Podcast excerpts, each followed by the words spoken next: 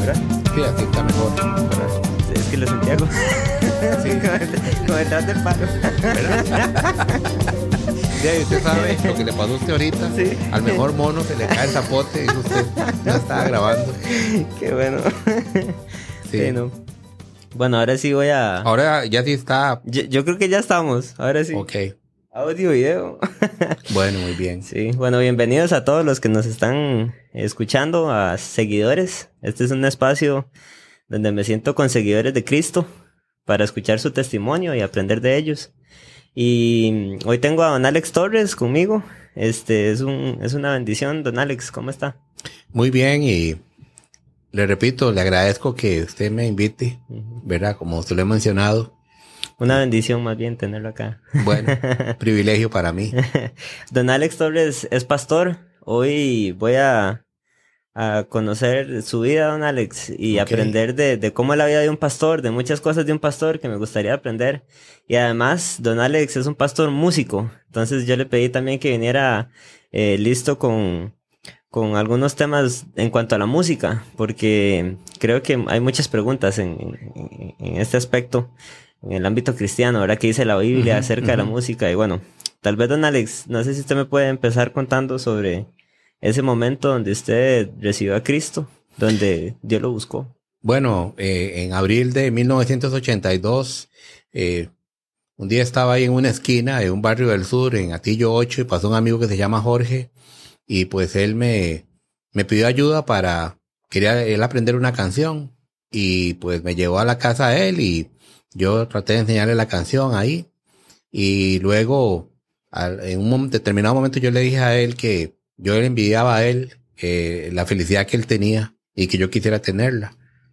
Eh, entonces él me dijo, vamos ahí al parque y, y fuimos y en el parque él, él empezó a contarme el Evangelio y esa noche yo me convertí en un seguidor de Jesucristo, una transformación total y pues siempre le doy gracias a Dios por este muchacho que decidió ese día hablarme de Cristo.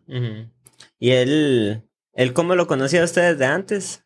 ¿Eran amigos o...? Yo vivía como a 200 metros de la casa de él y éramos amigos más de los hermanos de él, ¿verdad? Porque él tenía, él me llevaba como algunos años, ¿verdad? Y cuando uno es adolescente, si le llegan algunos años, es como que está en otro, Ajá, ajá. en otro nivel. Pero este, como yo iba a la casa de él y él empezó a tocar guitarra, entonces, eh, y yo sabía tocar un poquito, entonces eso hizo que eh, existiera un lazo ahí y que él siempre me preguntara, me preguntaba más bien eh, cosas acerca de la música. En ese momento usted ya estaba estudiando en la UCR. No, no, en ese momento eh, yo era músico empírico, ¿verdad? Pero ya, ya sí tocaba con, o sea, me dedicaba a eso en ese momento. Ujú, ujú. Ujú. Qué bueno. Y do- Don Alex eh, es un excelente guitarrista. Yo. Ah, bueno, ¿se acuerda cuando me enseñó, por ejemplo, Romance Anónimo? Sí, ¿Verdad? ajá, sí, sí lo recuerdo. Sí. Sí, sí, Nos sentamos ahí. Cada nota me la enseñó Don Alex, pero fue una, fue una bendición. Eh, todo lo que sé de guitarra acústica, usted me lo ha enseñado, Don Alex. Gracias. en, en el momento que usted recibe a Cristo, entonces llega a la iglesia y ya usted conocía gente, ¿verdad? Me, me estaba contando ahora. Sí, eh, viera que ahí había un amigo que se llamaba, que se llama, perdón, Eric Rovira, y él, este, siempre, él es un muy buen guitarrista. Entonces nos hicimos amigos y entonces él siempre que había una actividad de la iglesia de ir a una serenata el Día de las Madres o así, él siempre me invitaba, me llevaba, ¿verdad? Entonces eso hizo de que yo pudiera, o sea, de que ya yo conocía gente de la iglesia antes de ir a la iglesia. Y, y cuando ya llegué a la iglesia, pues este conocía a muchas de las personas que estaban ahí. Entonces, para mí como no, no tuve esa situación de que no conozco a nadie, ¿dónde estoy? No, más bien ya tenía un grupo de amigos ahí. Y creo que fue muy acertado, Eric, involucrarme a mí con gente de la iglesia, aunque yo no era de la iglesia. Eso creo que si hiciéramos cosas así, podríamos ser más efectivos hoy en día, eh, que la gente se pudiera integrar a las iglesias. Sí, muchas veces en la iglesia más bien es como si fuera lo, lo opuesto al mensaje de Cristo, ¿verdad? Porque Cristo vino al mundo, a buscar al mundo y que el mundo sea salvo, ¿verdad? Por él. Pero nosotros en la iglesia creemos que si usted no es de la iglesia, Entonces usted ni siquiera es mi amigo y ni siquiera, ¿verdad? Quiero nada con usted y muchas veces más bien es, triste, pero es como, como, como un lugar cerrado en el que muchas personas les cuesta entrar, ¿verdad? Y, y, no debería de ser así. en, en, algún momento, ya estando en la iglesia, Dios lo llama a usted para el pastorado. Sí, eso fue un proceso un poquito largo, ¿verdad? Porque en la mente mía nunca existió como la posibilidad de llegar a ser un pastor, nunca. ¿Verdad? Yo quería eh, estudiar música y quería como dedicarme a la música y asistir a la iglesia y servir en la iglesia, pero nunca pensé que, que yo tenía que, o que Dios me iba a dar eh, el encargo de ser un pastor. empecé a servirle y en una forma espontánea y eh, luego Dios en la iglesia Bautista Manuel empezó a abrirme puertas, ¿verdad? Para el ministerio en la música y también en la enseñanza, trabajando con jóvenes. Y yo recuerdo que estaba estudiando en la Universidad de Costa Rica, música, y entonces un pastor de esa iglesia me dijo, viera que necesitamos a alguien que, que cuide aquí la propiedad y que conteste el teléfono y que haga mandados y entonces pensamos que tal vez usted pueda ayudarnos con eso y, y así nosotros le pagamos eh, un salario ahí y para que usted también pueda estudiar. Y yo empecé así, realmente empecé eh, como haciendo algunas horas ahí en la iglesia y sirviendo. Eh, con el paso del tiempo, yo estaba ya estudiando eh, y también trabajando como profesor de música en el colegio metodista y ya la carga en la iglesia ya se empezó a enfocar a otras cosas, ¿verdad? Ya no era solo la música, sino también era eh, el pastoreo de personas, de muchachos, de, eh, bueno, todo lo que involucra el ministerio de una iglesia. Y de repente eh, la iglesia me, me dijo que ellos querían como que yo trabajara más horas en la iglesia, ¿verdad? Entonces yo empecé ya como con medio tiempo en la iglesia y medio tiempo, bueno, y tiempo completo en el colegio. Hasta que llegó un punto de que eh, yo recuerdo que un día estaba ahí lavando un bichelito ahí para eh, que estábamos tomando café. Porque no, le gusta a usted el café. ¿Verdad? No me gusta. ¿verdad? Entonces, más bien voy a recordar ese momento. Sí, aquí estamos con café. Y llegó un pastor que se llama Oscar Pereira. Y entonces él me dijo, era que yo creo que usted es muy bueno para la parte de la música y para los jóvenes, pues yo creo que Dios tiene eh, algo más para usted. ¿verdad? Entonces a mí me impresionó mucho eso y, y yo luego fui a hablar con él y yo le dije, ¿y, ¿y qué cree que tengo que hacer? Entonces él me dijo, empieza a leer las epístolas pastorales, ¿verdad? Eh, primera y segunda de Timoteo y también eh, Tito, ¿verdad? Entre ellas. Y yo las empecé a leer y con el tiempo él empezó como aconsejarme un poquito más y yo empecé ya a, a tener un poquito más de claridad al punto de que ya básicamente estaba haciendo las funciones de un pastor, pero sin ser un pastor. Okay. Y ya en ese momento, pues el colegio metodista más bien me ofreció que de, si podía estar más horas, ¿verdad? Como hacerme cargo de todo el programa de música del colegio y eso implicaba un montón de horas. Sí, mucho más trabajo, más bien. Sí, más trabajo. Pero este, yo empecé a orar y de repente, bueno, le dije al colegio que eh, yo quería dedicarme a la iglesia ¿verdad? Y seguí trabajando en la iglesia, pero digamos no era un pastor. Al tiempo, pues, la iglesia me llamó para ser uno de los pastores, un pastor asistente en esa iglesia y, y pues ahí comenzó la historia, pero nunca imaginé yo que, que iba a terminar eh, en esta obra tan especial. Es que es Dios trabajando, es Dios Así es. moviendo las cosas para ponerlo a uno en donde Él quiere, ¿verdad? Así es. Y qué bonito que usted tuvo esa disposición de, de escuchar eh, lo que Dios quería hacer y, y obedecer. Sí. ¿Cómo, ¿Cómo usted identificó que eso venía de parte de Dios y no del pastor loco ahí que lo quería meter en la iglesia? sí, es que retrocediendo un poquito en la historia, yo me acuerdo que en el año 88, yo fui a un campamento de palabra de vida y, y fui porque el líder de ese momento me dijo, yo necesito que usted me ayude ahí con algunas cosas de, de música y también eh, otras cosas. Entonces yo llegué a ese campamento y de repente él una noche, ese pastor empezó a predicar de, de cómo Pablo un día le dijo a Dios, yo estoy aquí dispuesto a lo que usted quiera. Y yo me acuerdo que, que esa noche, cuando terminó el mensaje, yo era un muchachito, era en ese momento, salí y Y ahí me acuerdo las estrellas y toda la escena ahí. Y yo le dije a Dios, Dios, vea, lo que usted quiere que yo haga, yo lo voy a hacer. Ahorita yo estoy estudiando música, ¿verdad? Pero si usted quiere cualquier otra cosa, yo lo voy a hacer. Y no pasó nada, o sea, no pasó nada mágico. Al día siguiente tenía que ir a la universidad y, y, y, era profesor en un colegio. No pasó nada, pero ya yo le había dicho a Dios eso. Si usted quiere, sigo trabajando en un colegio y sirviéndole el, con la música o si usted quiere hacer cualquier otra cosa, estoy dispuesto. Entonces creo que eso influyó mucho en el momento de que cuando la iglesia Manuel me propuso a mí que si podía ser parte del equipo pastoral, eh, ya yo tenía una seguridad de que esa era la voluntad de Dios. qué, qué interesante que usted pudo decir eso. Ahorita que lo, que lo mencionaba, se me venía a la mente Jesús en Getsemaní, ¿verdad? Eh, diciéndole a Dios, si puedes pasa de mí esta copa, ¿verdad? Pero no se haga lo que yo quiero, sino lo que usted quiere que yo haga, ¿verdad? y, qué bonito que Cristo mismo se dispuso en obediencia y esa fue la, la, la actitud suya también en este espacio, eh, orándole a Dios.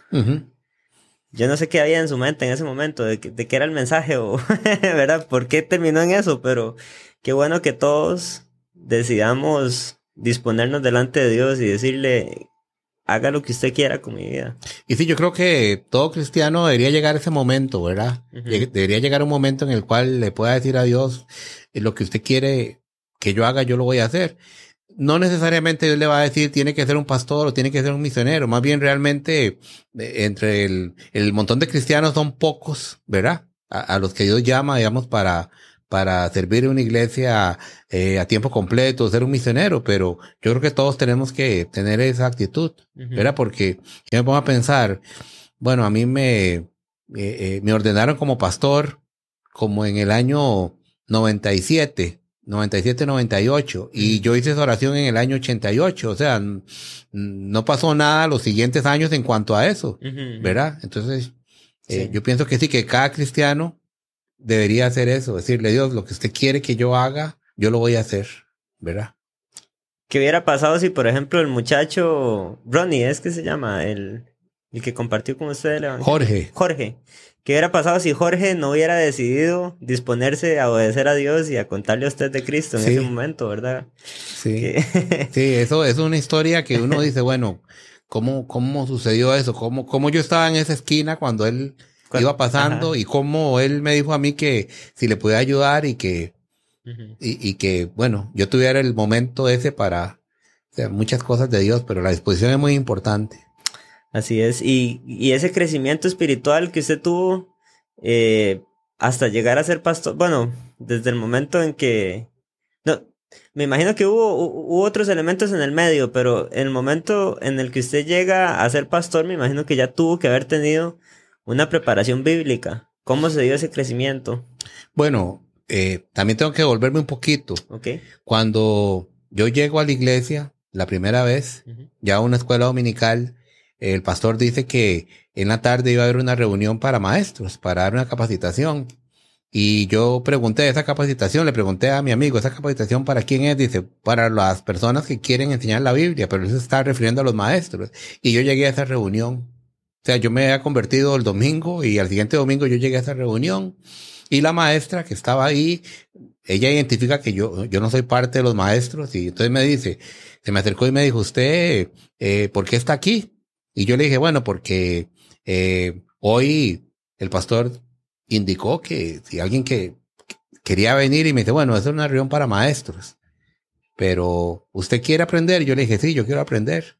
Y, y me quedé en esa reunión eso me llama la atención de que ella no puso ninguna limitación, de que eh, no me preguntó, este, usted está bautizado, usted es miembro de esta iglesia, o sea, así fue. Al final, eh, ella me llamó a otra persona y dice, que él quiere servirle a Dios. Entonces él me dijo, venga la próxima semana a las ocho de la mañana, traigo una corbata, era una iglesia muy tradicional en eso, y se para ahí en la puerta y saluda a todas las personas que entran.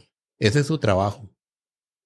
Y, sea, y, una, y 15 días después ya yo estaba en la iglesia eh, haciendo lo que podía. O sea, no podía hacer casi nada, pero era saludar a toda la gente que entraba. Entonces creo que esa parte del servicio, eh, mi amigo Jorge también me empezó a enseñar cómo dar una lección para niños, ¿verdad? Y también la, la profesora esta, ¿verdad? Empezó a enseñarme y ya me empezaron a enseñar eh, cómo tomar un pasaje de la Biblia y cómo hacer aplicaciones, ¿verdad? Y básicamente lo que Jorge y, y, Patricia, que se llama esta hermana que ya está con el Señor, pues es lo que yo hago hasta el día de hoy, ¿verdad? Es lo que yo hago hasta el día de hoy. Y, y creo que ese fue el momento de, de enfrentarme a, al servicio de Dios y también enfrentarme con la Biblia, porque yo tenía 22 días de haber eh, recibido a Jesús y ya me estaban explicando, bueno, tome este pasaje, haga estas aplicaciones, eh, y un mes después me tocó dar la primera clase eh, en la escuela dominical. ¿verdad? Que recuerdo que ese día al final yo hice una invitación y un niño levantó la mano. Para mí ya eso fue como algo mm. increíble, ¿verdad? Y después de eso ya eh, yo me metí a un instituto bíblico, ¿verdad? En el cual me enseñaron las reglas de estudio bíblico y estas cosas, pero creo que lo, lo más trascendental es eh, el reto que obtuve, que tuve de varios hermanos de, de meterme en la Biblia, de leer la Biblia, ¿verdad? Y creo que eso fue leer y leer la Biblia, y volverla a leer y leer y leer. Eso fue algo clave para mí. Y es que si, si, no, es la, si no es la Biblia, ¿qué? ¿Verdad? Exactamente. tenemos que escuchar la voz de Dios, meternos en su palabra, disfrutar, deleitarnos en ella.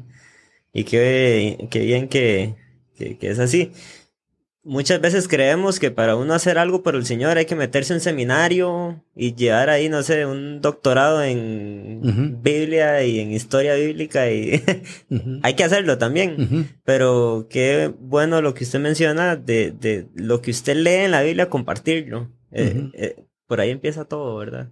sí, y eso que usted menciona, Joshua, precisamente creo que puede ser un estorbo el día de hoy, ¿verdad? Porque nosotros acusamos eh, eh, en la historia de la iglesia que la Biblia le fue robada a las personas y que solamente el clero, ¿verdad? eh, estaba capacitado para enseñar eh, la Biblia.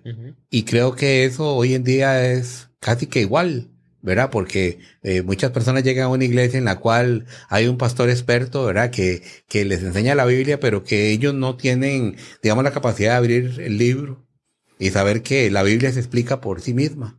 Que cualquier persona que lee la Biblia y que le dice a Dios, Dios, este, abre mis ojos para ver las maravillas que hay aquí en la Biblia, o sea, la Biblia está al alcance de cualquier persona. No necesita ningún mediador, ¿verdad? Ningún experto en teología. Y, y qué bueno, como dice usted, yo, yo estuve en varios institutos y, y aprendí muchísimo y sigo aprendiendo de mucha gente eh, que me enseña, ¿verdad? Pero la Biblia está ahí. Y ojalá que todos los creyentes, pues, digamos, bueno, voy a abrir la Biblia y voy a ver qué es lo que me dice la Biblia, porque es un mensaje que cualquier persona puede entender. Así es. Es nada más que no lo hacemos. No nos metemos a la Biblia. No la abrimos y no la leemos. Entonces. Y también mucha gente puede, mucho cristiano puede tener temor de que no, es que la Biblia es muy difícil, hay muchas cosas eh, que cuesta interpretarlas, y es cierto, hay muchas cosas culturales y de doctrina, pero básicamente eh, la mayoría de lo que está en la Biblia, eh, cualquier niño este, puede entenderlo. ¿Verdad? De hecho, en las iglesias los niños empiezan a aprender la Biblia desde la clase de cuna y, y, y, probablemente usted, de que estaba muy pequeñito, empezó a aprender la Biblia y, y nunca tuvo como ningún obstáculo de decir, uy, no, esta historia es muy difícil, ¿no? No, no, uno, uno la lee. Así es. Y, y más bien cuando hay, cuando hay curiosidades con la Biblia o algo, uno busca a alguien, pero también esas curiosidades no llegan si uno no las ha... Eh, si uno no la lee, ¿verdad? Si uno no llega a leer, no, no sabe qué preguntar. O... Pero bueno, no, es, es, necesario que todos como cristianos leamos la Biblia, saquemos ese espacio y no le dejemos a, a otros lo que nos toca. Cuando usted ya entra como pastor, eh, empieza una vida nueva como pastor. ¿Y qué es lo que más ha disfrutado de esta vida como pastor? Bueno, creo que el privilegio eh, de de poder eh, servir a las demás personas. eh, gente que tal vez necesita eh, un consejo bíblico, dar ánimo. Eh, también el, el hecho de poder este, enseñar la Biblia. Y un reto muy grande, ¿verdad? Porque enseñar la Biblia es muy fácil, ¿verdad? Y creo que cualquier persona eh, con, con, algunas cositas básicas puede enseñar la Biblia, pero el problema es como decir, bueno, yo tengo que como decía Pablo, ¿verdad? Por favor, imítenme a mí porque yo estoy imitando a Cristo. Esa parte es, este, es un gran reto, pero, y una gran responsabilidad. Pero básicamente creo que es un privilegio, eh, pues ayudar a otras personas y también, este, enseñar a otras personas. La vez pasada hablábamos de la semana de un pastor. ¿Cómo es esa semana, don Alex? Bueno, es como... Eh, Está escrita, ¿verdad? Ya cada cosa, lunes, esto, martes. bueno, ojalá fuera así. ¿verdad? Sí, es, es, una, es un horario muy, muy interesante. Hay algunas cosas que uno tiene en el horario que, bueno, tengo que preparar esto, tengo que reunirme con esta persona, tengo que, ¿verdad? Hacer cosas que ya todas las semanas se hacen, ¿verdad? O tengo que llegar a la iglesia a tal hora porque tengo esta reunión o lo que sea. Pero hay un montón de cosas que ya tienen que ver con, con tener el privilegio de ayudar a otras personas, ¿verdad? Que ahí se pueden presentar eh, situaciones a cualquier hora y lo cual es una enorme bendición, ¿verdad? Y otras cosas que también, eh, bueno, dedicar mucho tiempo a lo que es la oración, dedicar tiempo a, lo que es este fortalecerse con, con la Biblia. Pero sí es un horario de que si uno no se cuida, pues es un horario que puede ir desde la mañana hasta altas horas de la noche, ¿verdad? Yo no sé si usted recuerda esto que voy a contar, pero sé de alguien que necesitaba una visita y esa visita sucedió a altas horas de la noche. Y la persona ponía como excusas, ¿verdad? Usted le decía a la persona, quiero verlo a tal hora. Y la persona le decía, no, no puedo, ¿verdad? A tal hora, no, no puedo. Es que, y ya la persona harta, para quitárselo encima, yo sé que le dijo, no, no, es que yo salgo del trabajo a medianoche, ¿verdad? Y me acuerdo que, o he escuchado esa historia donde usted estaba ahí afuera, tocando la puerta a la una de la mañana o por ahí. Sí, y, y gracias a Dios que, que hay historias así, ¿verdad? eh, donde, como le digo, Dios le permite a uno servir, pero esto es un trabajo que, que, bueno, se puede dar un evento en la madrugada, como se puede dar un evento a cualquier hora del día, y muchas veces hay que detenerse para decir, bueno, eh, hay que terminar esto ya porque, porque el asunto eh, tenemos que tratarlo ya, ¿verdad? Entonces yo creo que, insisto, ¿verdad? Es una situación como más de, de estar disponibles para con Dios. ¿verdad? Pero sí, hay un montón de detallitos ahí, porque en las iglesias también hay muchos detallitos, ¿verdad? Y eso hay veces, este, pues se complica uno poder, este, eh, atender todas las responsabilidades. Dentro de toda esta agenda de un pastor, ¿cómo, cómo es el matrimonio de un pastor? ¿Cómo, ¿Cómo es la familia de un pastor? Porque tienen que comprender, bueno, alguien, la hora de, la muerte de alguien, por ejemplo, no es algo que, que uno sepa, ¿verdad? Y de repente me imagino llamadas, pastor, ¿verdad? Falleció tal persona y ojalá esté con un compromiso con su esposa, con sus hijos. ¿Cómo ha sido la vida de un pastor? Y, y, cómo su familia, Alex, ha logrado eh, también entender este tipo de situaciones. ¿Cómo se han manejado? Bueno, yo lo gracias a Dios por mi esposa Alejandra, ¿verdad? Y también por mi hijo Irán, que ellos siempre han sido como muy comprensivos en esa parte. ¿Verdad? Bueno, creo yo. yo creo que sí. Este, y, y pues ellos se han adaptado, ¿verdad? Porque hay veces eh, el horario, o sea, puede ser que, que uno que es lo que le pasa a muchos pastores, ¿verdad? Que no toman un día libre y, y no toman un tiempo de vacaciones y, y a veces eso puede complicar, digamos, este, el, el, la relación con la esposa o la relación, en mi caso, con, con mi hijo, ¿verdad? Pero, eh, yo creo que tiene que haber mucha comprensión. Y yo creo que tiene que haber mucha comprensión, digamos, de mi esposa y mi hijo para conmigo, pero también yo tengo que comprender eh, a ellos, ¿verdad? Y hay veces creo que tal vez la parte más difícil no es tanto que, que lo comprendan a uno, sino uno entender eh, la situación que, que puede estar eh, el horario de uno causando en, en, la familia, porque como usted lo menciona, hay veces hay que atender una situación a X hora o durante varios días y, y, y hay veces este, la familia se puede sentir un poquito, un poquito sola, ¿verdad? Pero, pero sí, este, yo creo que creo que el compromiso, creo que mi esposa eh, ha tenido compromiso con Dios de servirle, ¿verdad? Y creo que también mi hijo entiende que, que estamos en una familia tal vez un poquito diferente, ¿verdad?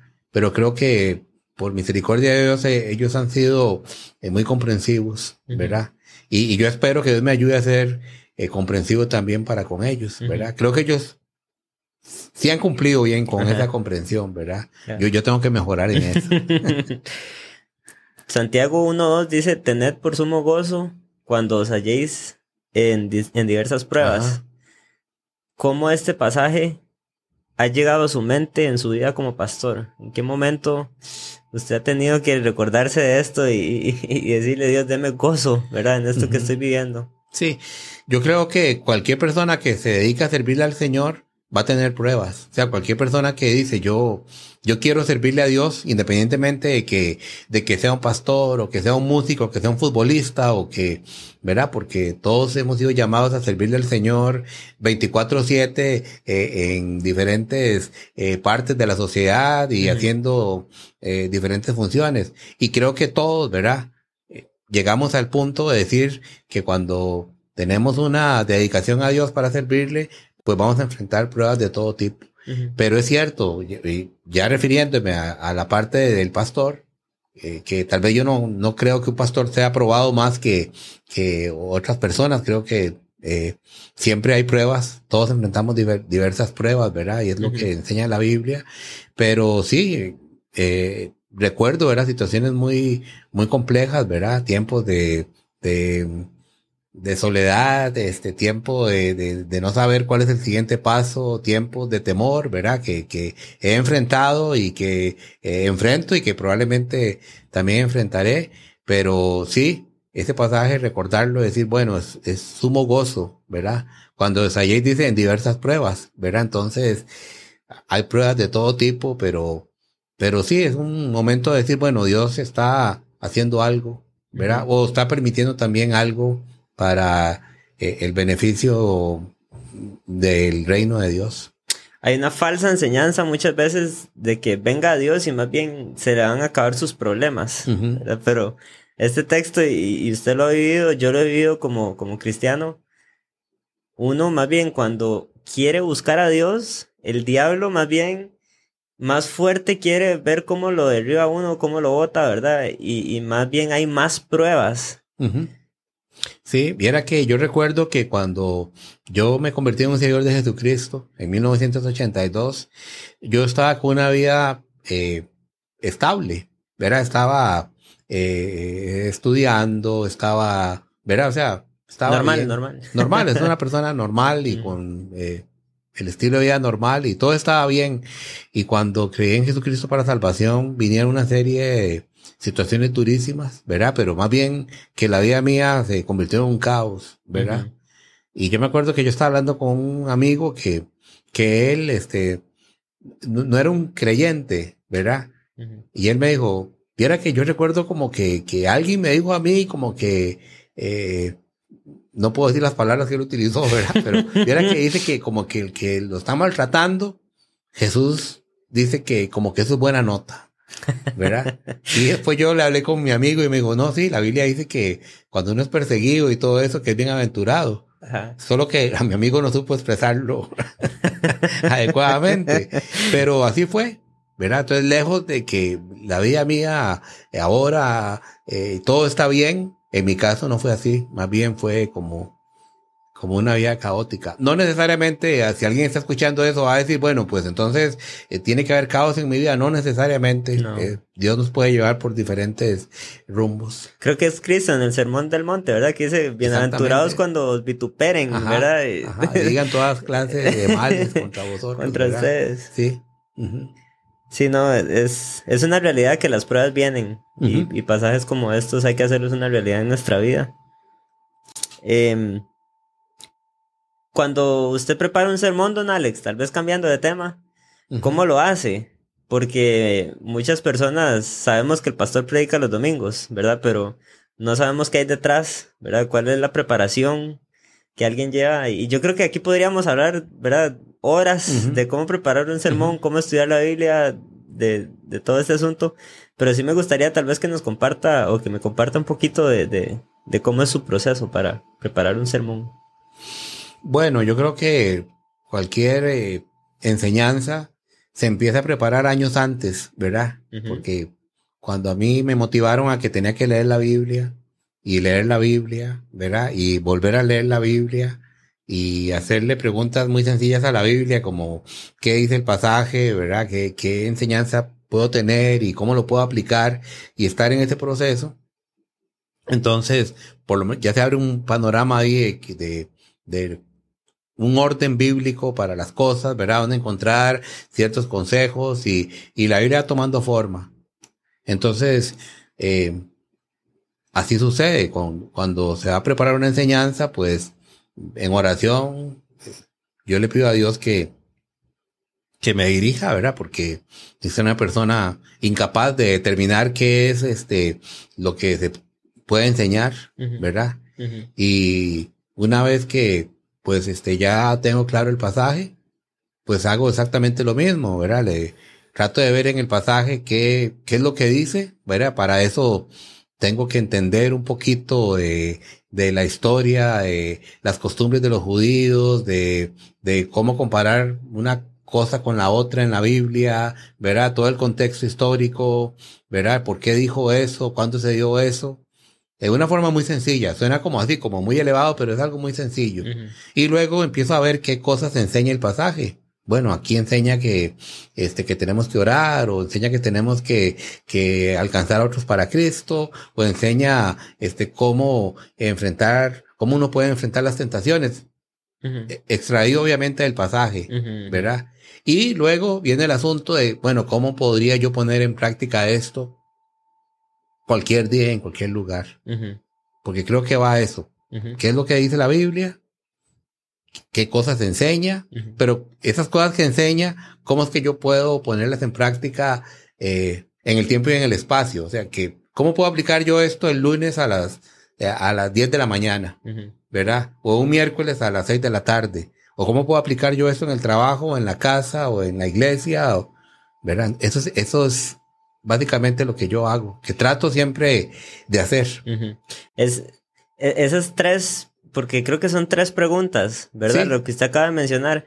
Me, me acuerdo que yo tenía, ¿verdad? Ahorita hago otra cosa, pero tenía un cuadernito en donde yo, en mi día a día, leía un pasaje y trataba de responder para ese pasaje tres preguntas qué dice, ¿verdad? Como para entender todo lo que me está diciendo, qué enseña y qué hago. y, era un cuadernito así, ¿verdad? De, grueso, porque era todos los días llenándolo, ¿verdad? Todo el año. Y, y si, si uno no, no tiene una estructura para hacer un devocional, creo que esa es una buena estructura, ¿verdad? Responder esas tres preguntas por cada texto. Pero llegado ya al, al sermón de un domingo, ¿cuántas horas haciendo todo esto, don Alex. Eh, yo me imagino que también ya, como dice usted, los años lo hacen a uno simplificar muchas veces tiempo en, en, en, algunos temas, ¿verdad? Que de repente ya no haya que irse a leer otra vez todo un libro de historia judía, porque ya tal vez usted tenga cosas frescas. Pero siempre hay cierta cantidad de horas, no sé si usted las contabiliza o... Bueno, hay veces mucho depende del tipo de tema, ¿verdad? Porque hay temas que, que se requieren más tiempo de, digamos, hacer un análisis como ese, ¿verdad? Otros que ya tal vez uno dice, bueno, ya en alguna oportunidad eh, enseñé este pasaje, ya tengo alguna claridad histórica, ¿verdad? O ya entiendo eh, qué fue lo que sucedió acá, ¿verdad? Porque también sí hay que estudiar, ¿verdad? Hay que decir, bueno, ¿qué es lo que dice el pasaje? Y para eso probablemente tengan que buscar en algunos mapas, tengan que buscar este, por qué esa tradición, por qué sucedió esto, cuándo sucedió esto. Entonces eso puede ser que lleve algún tiempo. Pero yo pienso que eso pudiera ser un mínimo de, no sé, de mínimo ocho horas, ¿verdad? Yo creo, mínimo. Ok, ok. Y también eh, puede ser que alguien esté escuchando en este momento y dice, bueno, pero yo no tengo ocho horas eh, del día como para hacer eso. Bueno, a mí me sucedía cuando yo era profesor de un colegio que estaba a tiempo completo, probablemente no tenía tanto tiempo, pero el asunto es que el tiempo que tengo, si tengo una hora, si tengo dos horas, si tengo tres horas, pues voy a dedicar ese tiempo para, para prepararme, ¿verdad? Entonces, sucede así, hay momentos que hay más tiempo, hay momentos que, que, hay menos tiempo. Yo creo que cada pastor también decide eso. Y, y no solo cada pastor, cada maestro.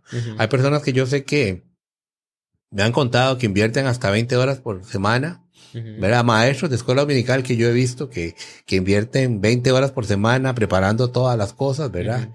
Entonces, pero yo podría decir que, que tal vez, en, en, mi caso, podría ser un mínimo de, de, de 8 horas, ¿verdad? En la preparación. Ok, ok. Hablando ya ahora sí un poquito de la música, porque ese era el, el otro tema. Eh, el arte es un medio de evangelismo muy bueno. Y creo que en algún momento fuimos hasta el FIA, ¿verdad? Festival Internacional de las Artes. Yo me acuerdo ahí ver a don Alex con, bueno, con nuestro amigo Moisés, ¿verdad? que, cierto. que ahora está, ahora está con el Señor, eh, tocando su violín, ¿verdad? Él ahí, don Alex acompañándolo en guitarra en el Festival Internacional de las Artes. Y, y mientras estaban ahí, yo me acuerdo que yo estaba en una sillita, ¿verdad? Con niños que llegaban. a, eh, pintando. El tren evangelístico. E, era un tren, ajá, sí, y entonces ahí estábamos compartiendo el plan de salvación. Qué lindo como el arte es un, medio evangelístico. Que, ¿Cómo lo ha visto usted eh, reflejado en, en, el ministerio y cómo ha utilizado ese arte para, para contarle a otros de Cristo. Bueno, usted, usted lo, primero usted lo conoció a través del arte, ¿verdad? A través de la música. Es cierto. En lo que nos contó. Sí, que a mí mi amigo Eric Rovira me invitaba a la iglesia y yo iba porque ellos tenían un coro y a mí me interesaba mucho la parte coral y, y básicamente yo iba a la iglesia no por escuchar mensajes, sino por escuchar la música, ¿verdad? Entonces, eso fue un medio y también incluso mi amigo que, que me habló de Cristo fue a través de, de que le ayudara con una canción, ¿verdad? Entonces, creo que la música es un medio para, para comunicar el evangelio. Y voy a leer una cita aquí que tengo. Es el Salmo. El Salmo 96. Muy interesante porque dice, cantad a Jehová cántico nuevo. Pero después dice, cantad a Jehová toda la tierra. Para que toda la tierra cante entonces es, uno tiene que evangelizar a toda la tierra, ¿verdad? No puede haber oración si no se conoce el evangelio. La meta de Dios dice que es que toda la tierra le cante. Es un propósito. Entonces un propósito de un músico es, bueno, ¿cómo puedo hacer yo que, o sea, yo puedo cantarle a Dios, pero también me tengo que interesar que hay personas eh, eh, a la par de mi casa o en, en, un país de Asia o, o de un país de América, de Europa, que no están cantando, pero no están cantando porque no conocen de Dios, ¿verdad? Y dice, cantad a Jehová, bendecid su nombre, y después dice, anunciad de día en día su salvación. Entonces aquí hay una asociación de lo que es el canto con anunciar la salvación. Entonces, este es un pasaje muy interesante, porque lo que nos dice es que uno, a través de la, la música puede ser un medio para anunciar la salvación de Dios. Y pues, o sea, yo he sido eh, testigo de que esto ha funcionado. Dice el versículo 3, proclamad entre las naciones su gloria. ¿Y cómo proclamar entre las naciones su gloria? ¿Qué está hablando? De cantar. Entonces, entre las naciones se puede proclamar eh, el nombre de Dios a través de la música. ¿Se acuerda cuando estuvimos allá en Cartagena, verdad?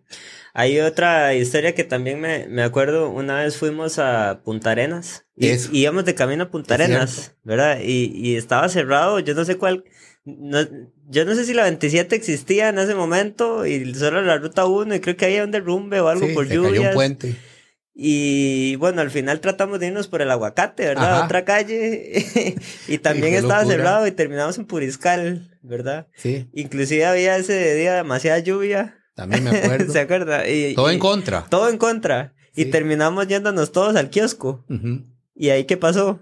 Música. Música. ¿Verdad? Hubo música. Y, y el mismo que tenían unos, niños. Ajá, ¿Verdad? Que los niños en ese momento se reunieron a orar para decirle a Dios que les permitiera eh, poder compartir el mismo, que ellos llevaban listo para... y... Todas las personas de la calle en ese parque, me acuerdo. Y también eh, varios muchachos que estaban en patineta ahí, un poquillo mal portados. No, no que la patineta sea mal portado, ¿verdad? Pero, pero habían un poco de mal portados.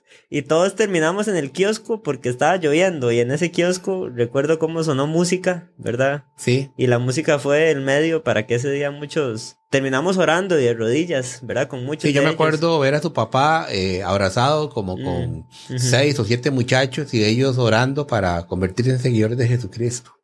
Verá, eso fue algo Eso fue algo impactante. Volviendo aquí al versículo, dice proclamar entre las naciones su gloria, en todos los pueblos sus maravillas.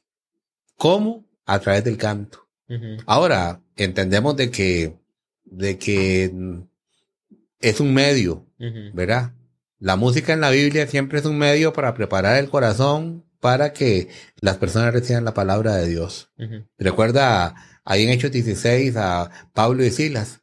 Ellos están cantándole a Dios, pero ese canto provocó era un terremoto ahí en la cárcel y, y, termina eh, terminan Pablo y Silas compartiendo el evangelio con, con el carcelero. Entonces la música lo que hizo fue preparar el corazón para recibir la palabra. Entonces en esto uno ve que la música tiene es una es la voluntad de Dios, ¿verdad? Que podamos usar la música como un medio para cantarle a Dios.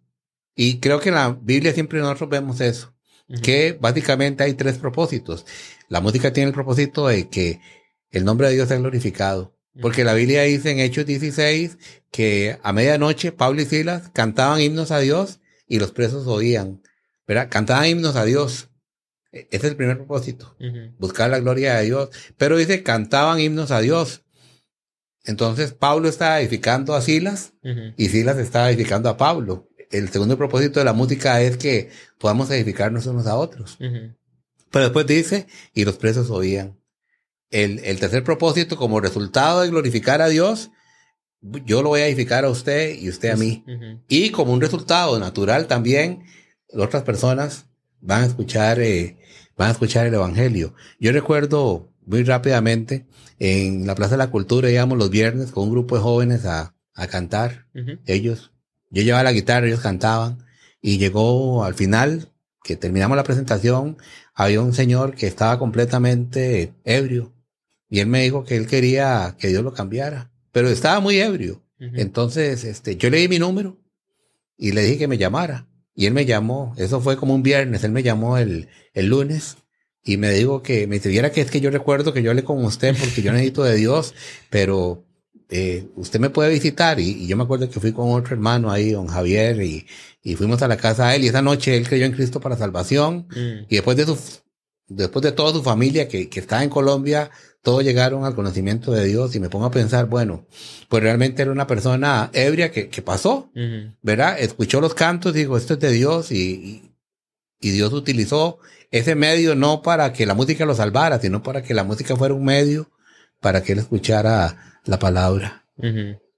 Es, y más hoy en día, con todas las plataformas de distribución digital, ¿verdad? Hacer que la música de Dios llegue a muchos lugares eh, bueno, nosotros tenemos un grupo de música, Emaús, ¿verdad? Y, y Emaús eh, tiene un mensaje bíblico, un mensaje que quiere que, que la gente escuche de Dios y que la gente vuelva su corazón a Dios y hay letras de todo, ¿verdad? Pero las plataformas digitales hoy nos permiten también hacer que esa música llegue a todo lado y si, si hay músicos también eh, cristianos que quieren, o sea, hay que darles una patadita, ¿verdad? Para que se motiven y sigan haciéndolo, porque es muy poderoso lo que la música eh, hace, ¿verdad? Y, qué bueno que traiga. Y también, Joshua, algo tal vez importante es que, bueno, todo lo que estamos hablando es muy importante, pero yo me refiero a que eh, muchas veces en nuestras iglesias el énfasis está en cantarle a Dios, y lo cual es la voluntad de Dios, y porque tiene que ser para gloria a Él y edificarnos los unos a los otros, ¿verdad? Pero pero muchas veces los músicos no hacemos un esfuerzo para decir, bueno, qué bueno cantarle a Dios porque es la voluntad de Dios y qué bueno es cantar y edificarnos los unos a los otros. Pero ¿qué vamos a hacer nosotros para que esto le pueda llegar a las personas que necesitan luz? ¿Verdad?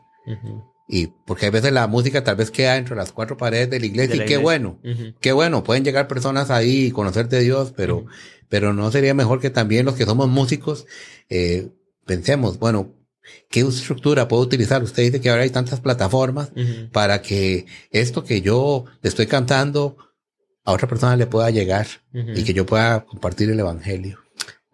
Ahorita se me vino recuerdos de, de la vez que fuimos a un, a un, mall. Bueno, en ese momento yo no tocaba. Ahorita no toco nada, ¿verdad? De, violín, no soy muy bueno, pero. en, ese, en ese momento realmente estaba empezandísimo. Y me acuerdo también con Moisés ustedes tocando en el, en el, en el mall, ¿verdad? Haciendo música con el coro. Eso es eh, en el Paseo de las Flores. Sí, pero yo, usted también tocó ese día. Era guitarra, creo. Sí, era guitarra y, y, tocó este, ¿qué niño es este? Ajá. ¿Verdad? Yo me acuerdo que esa fue la, en la menor, la tocó, me acuerdo perfectamente. sí, sí, sí, es cierto. ¿verdad? Sí, es cierto. y también el burrito. Ajá. El, los acordes. Exactamente. sí. Qué bueno, pero sí, es, es, es, muy importante sacar la música de las cuatro paredes de la iglesia. Sí, y ahora hay mucha oportunidad tanto presencial, bueno, que gracias a Dios ahorita pareciera que tenemos una posibilidad presencial, pero también hay muchas plataformas para, para utilizarlas para comunicar el Evangelio. Y tal vez hablando de un tema un poco tabú en la Biblia, ¿verdad? Que mucha gente lo pone ahí como un tema muy de mucha discusión. Ah, tal vez si ustedes no están escuchando esto y no están de acuerdo con lo que vamos a hablar, eh, eh, podemos ahí tal vez reservar, reservarnos el derecho de, de, de, nada más escuchar, ¿verdad? O, más bien, eh, espero que esto no sea un problema para usted escucharlo, pero yo quiero saber, bueno, el contexto de esto está porque un día estábamos hablando del tema de la música con jóvenes, de esto que voy a hablar, déjenme explicarlo, y este, llegó un joven, ¿verdad? Y preguntó, don Alex, ¿Se puede perrear con música cristiana? Sí, me acuerdo. ¿Se acuerda de eso? Entonces, la pregunta es, ¿se puede escuchar música secular en la Biblia? Bueno, en cuanto a, la música secular, los israelitas utilizaban la música, obviamente, para cantarle a Dios, pero la música también era parte de su vida cotidiana, ¿verdad? Por ejemplo, uno recuerda em, el caso de cuando eh, David eh, derrotó a Goliat ¿Qué sucedió con las mujeres cuando volvían de la guerra? Empezaron a cantar, ¿verdad? Ahora ese canto era para Dios, ¿no? La letra de este canto era, eh, bueno, Saúl eh, hirió a sus miles y David a sus diez miles. Era como un canto, eh, como decir hoy en día en Costa Rica, estamos hablando el himno a Juan Santa María, ¿verdad? Eso era como utilizar la música para, para reconocer este, a un héroe. Los este, israelitas también utilizaban la música eh, en las bodas, ¿verdad?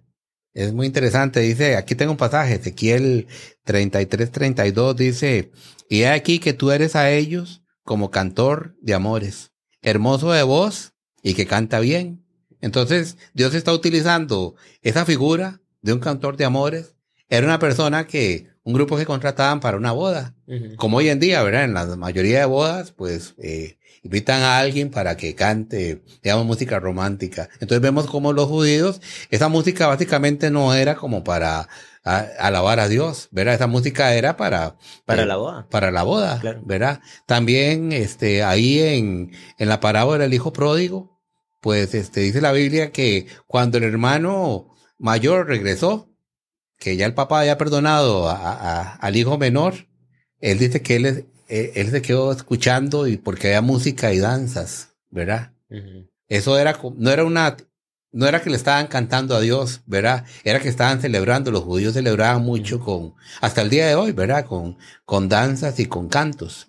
Muy diferente las danzas de ellos a lo que sea hoy en día, pero el asunto es que ellos estaban danzando con mucha alegría. Era parte de la costumbre de ellos de, de danzar. Y repito, lo hacen hasta el día de hoy. Y también ahí en Lucas capítulo 7, eh, eh, Jesús dice que compara a, a, los fariseos, ¿verdad? Eh, con los niños. Dice que, que están ahí en las plazas, ¿verdad? Y tal vez sería bueno buscar porque no quiero como, como batear en eso. Pero vamos a, a buscar aquí. El asunto es que Jesús eh, menciona la música en, un contexto de juegos de niños, ¿verdad? Eh, y bueno, hoy, antes era muy normal que los niños se divirtieran con este, música. Con música. ¿Usted recuerda algún canto de la infancia que en algún juego o algo así? Sí, varios. Eh. Eh, hay algunas que más bien ya, ya se han quitado por temas sociales, ¿verdad? Como arroz con leche y todo eso. Pero, sí, sí, yo me acuerdo varios cantos jocosos para uno, eh, en el recreo la, la maestra lo ponía uno. Y... Sí, y en la época mía, bueno, pasábamos horas jugando solamente con música, ¿verdad? Entonces, en la época de Jesús era igual, dice aquí Lucas 7:32, semejantes son a los muchachos sentados en la plaza que dan voces unos a otros y dicen, os tocamos flauta y no bailasteis, os endechamos y no llorasteis. porque vino Juan el Bautista que ni comía ni bebía y así demonio tiene. Ahora aquí Jesús dice que, que son como los muchachos que tocan flauta. Era un jueguito como de matrimonio, y jugaban a, al matrimonio, ¿verdad? Entonces ellos iban ahí este, haciendo que los niños se iban a casar, ¿verdad?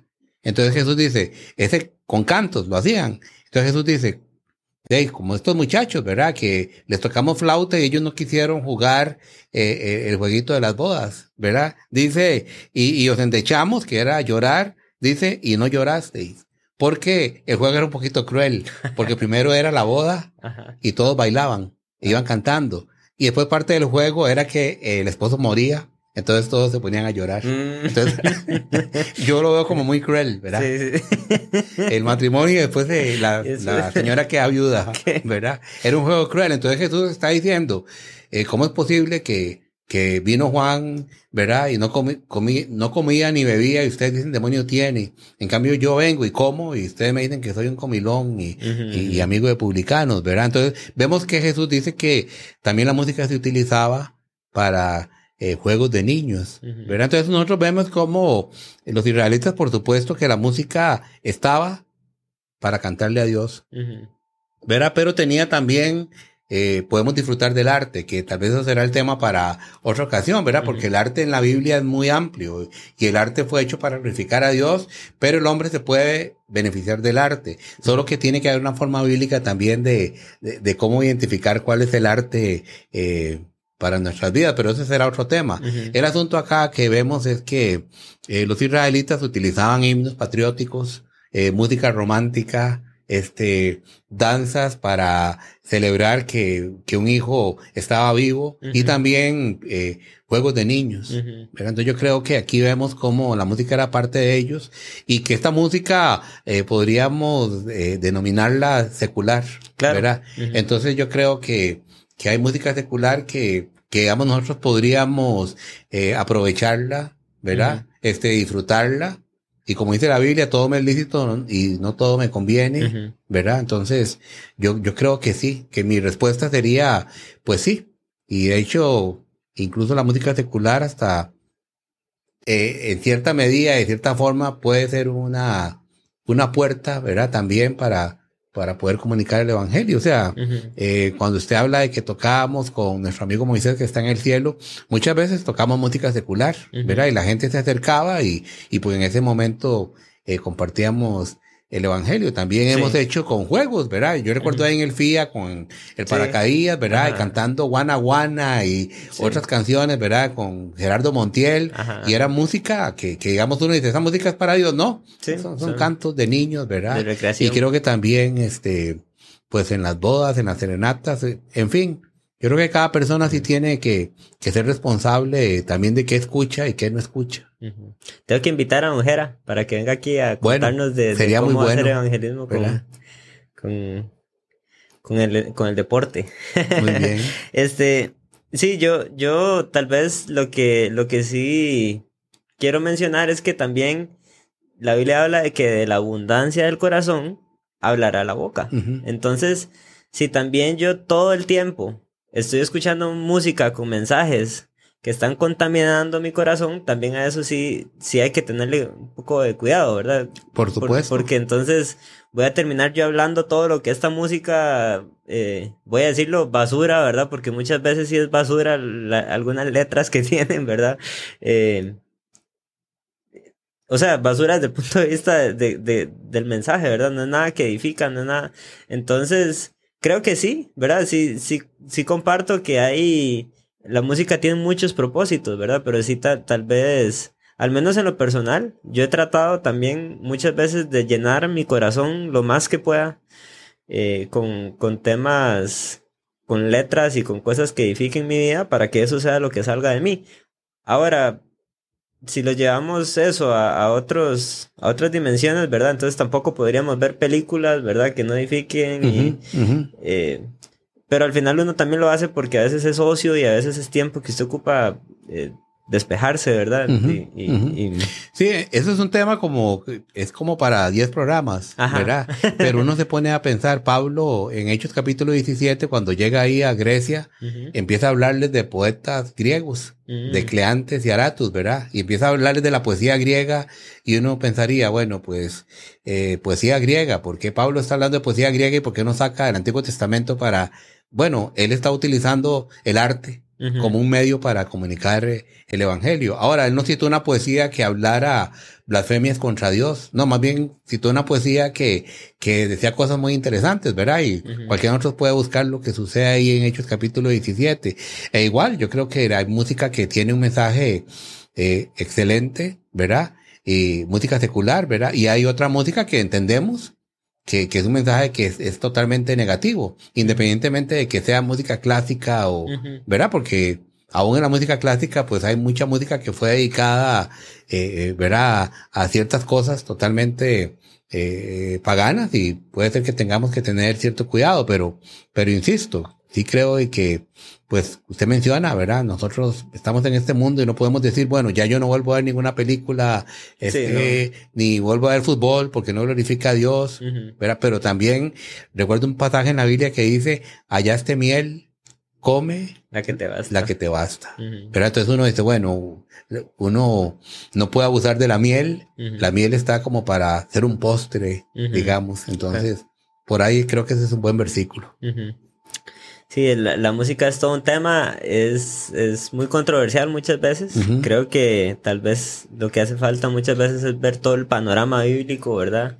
Y entender en todo el panorama bíblico lo que acabamos de, de hablar y, y relajarse, ¿verdad? Sí. Tal vez una cosita más en esto de la música. Hay personas también que deciden, pues, solo eh, llenarse de música cristiana, ¿verdad? Y también yo creo que es válido, ¿verdad? Que, o sea, yo conozco gente que me dice, viera que yo no leo ningún libro, solo la Biblia. Bueno, pues, está bien, es válido, ¿verdad? Pablo leía poesía griega, pero este, una persona puede tomar la decisión de decir, no, yo solo leo la Biblia, a mí no me interesa leer ningún otro libro. Y, y creo que si alguien toma esa decisión, pues, pues fantástico, es una decisión muy buena. Y también si alguien dice, viera que yo solamente voy a escuchar música cristiana, pues también es válido. otra persona que dice, yo solo voy a ver películas cristianas, pues también es válido, ¿verdad? Para que no quede aquí un asunto de, de, de que estamos promoviendo, ¿no? Sí, sí, Cada persona va a tomar una decisión.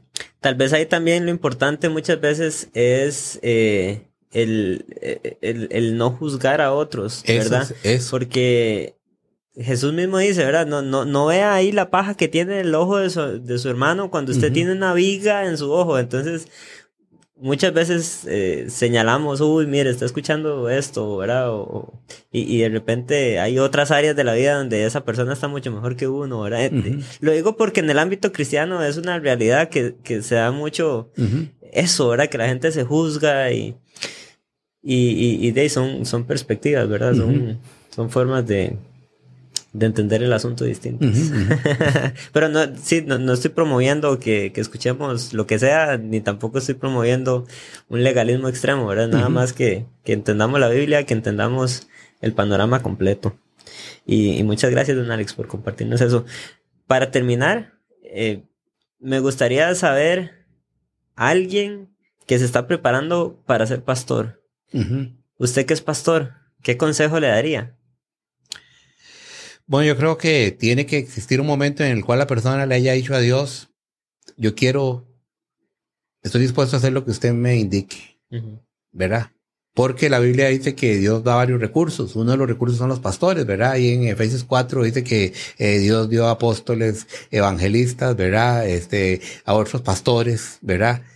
Entonces, es un recurso de la iglesia que Dios puede llamar a alguien para, para ser un pastor. Creo que la, la entrega a decirle, Dios, viera que yo estoy dispuesto a hacer lo que usted quiera. Y si usted quiere que yo diga en mi profesión o, o, en lo que estoy haciendo, yo haré esto por el resto de mi vida y, y no tengo ningún problema. Pero si usted, lo que usted quiera, yo estoy dispuesto a hacerlo.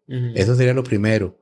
Eh, lo segundo, pensaría que, que leer las epístolas pastorales, ¿verdad? Estar ahí metido en, en primera y segunda de Timoteo y Tito, ¿verdad? Que son, este, epístolas que en las cuales Pablo está aconsejando a, a dos discípulos suyos que, que ellos sí estaban ya con el deseo y tenían el llamado para, Para para ser ser pastores. ¿verdad? Y también creo que eh, se, ti- se tiene que preparar mucho con la Biblia, lo más que pueda, ¿verdad? Leer la Biblia lo, hasta donde pueda y utilizar los recursos que haya. Eh, una preparación en línea o tal vez las iglesias ofrecen algún tipo de instituto bíblico, ¿verdad? Y también creo que, eh, que creo que esto es básico, conseguir un mentor, ¿verdad? Una persona que les esté guiando en ese proceso. Ujú. ¿verdad? Yo, este, creo que eso es muy importante, que, que uno tenga una persona ahí que, que pues, eh, le esté ayudando. Por supuesto que si una persona tiene esa, ese deseo en su corazón, también debería compartirlo primeramente con su pastor, el pastor de la iglesia, decirle, viera que yo estoy con esta inquietud y, y creo que, que el pastor de una iglesia local pues va también a darle una guía específica, ¿verdad? Pero, pero un mentor me parece que también sería muy importante. ¿Usted tuvo un mentor? Este, sí, realmente tuve, tuve varios mentores.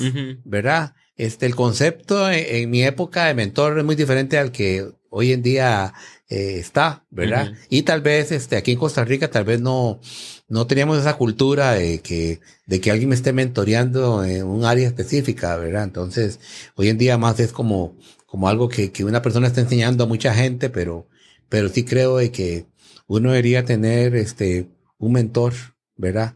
Este, yo por lo menos recuerdo que tuve un mentor en cuanto a, a- a hacer preguntas de, de la Biblia, de- del pastorado, ¿verdad? Que me empezó a enseñar. Y también tuve otro mentor que básicamente fue virtual, aunque estamos hablando de los años 90, era por eh, cassette de esos, de VHS, ¿verdad? Eh, eh, de cómo estudiar la Biblia y, ¿verdad? Esa persona me empezó a mentorear a mí, eh, de cómo, cómo aprender de la Biblia. Entonces eso fue algo muy importante. Bueno, no, don Alex, muchas gracias por este espacio. Este, gracias por ese consejo para alguien que quiera eh, que tenga ese llamado al pastorado. Y tal vez para los que nos escuchen y nos vean, que de repente vivan en Heredia y, quieran ir a la iglesia, ¿verdad? Y, no tengan a dónde ir. No sé si usted tiene tal vez eh, dejar el- las redes, ¿verdad? De la iglesia o cómo pueden contactar a don Alex si tienen alguna pregunta de lo que acabamos de hablar o algo, ¿verdad? Bueno, sí, tal vez este, entonces yo le voy a pasar la información a usted y, Ok. y, y- y ahí estará el Ahí link la- para la Ahí, información. la- ahí lo publicamos. Está bien, don Alex. Muchas gracias por este bueno, espacio. para servirle.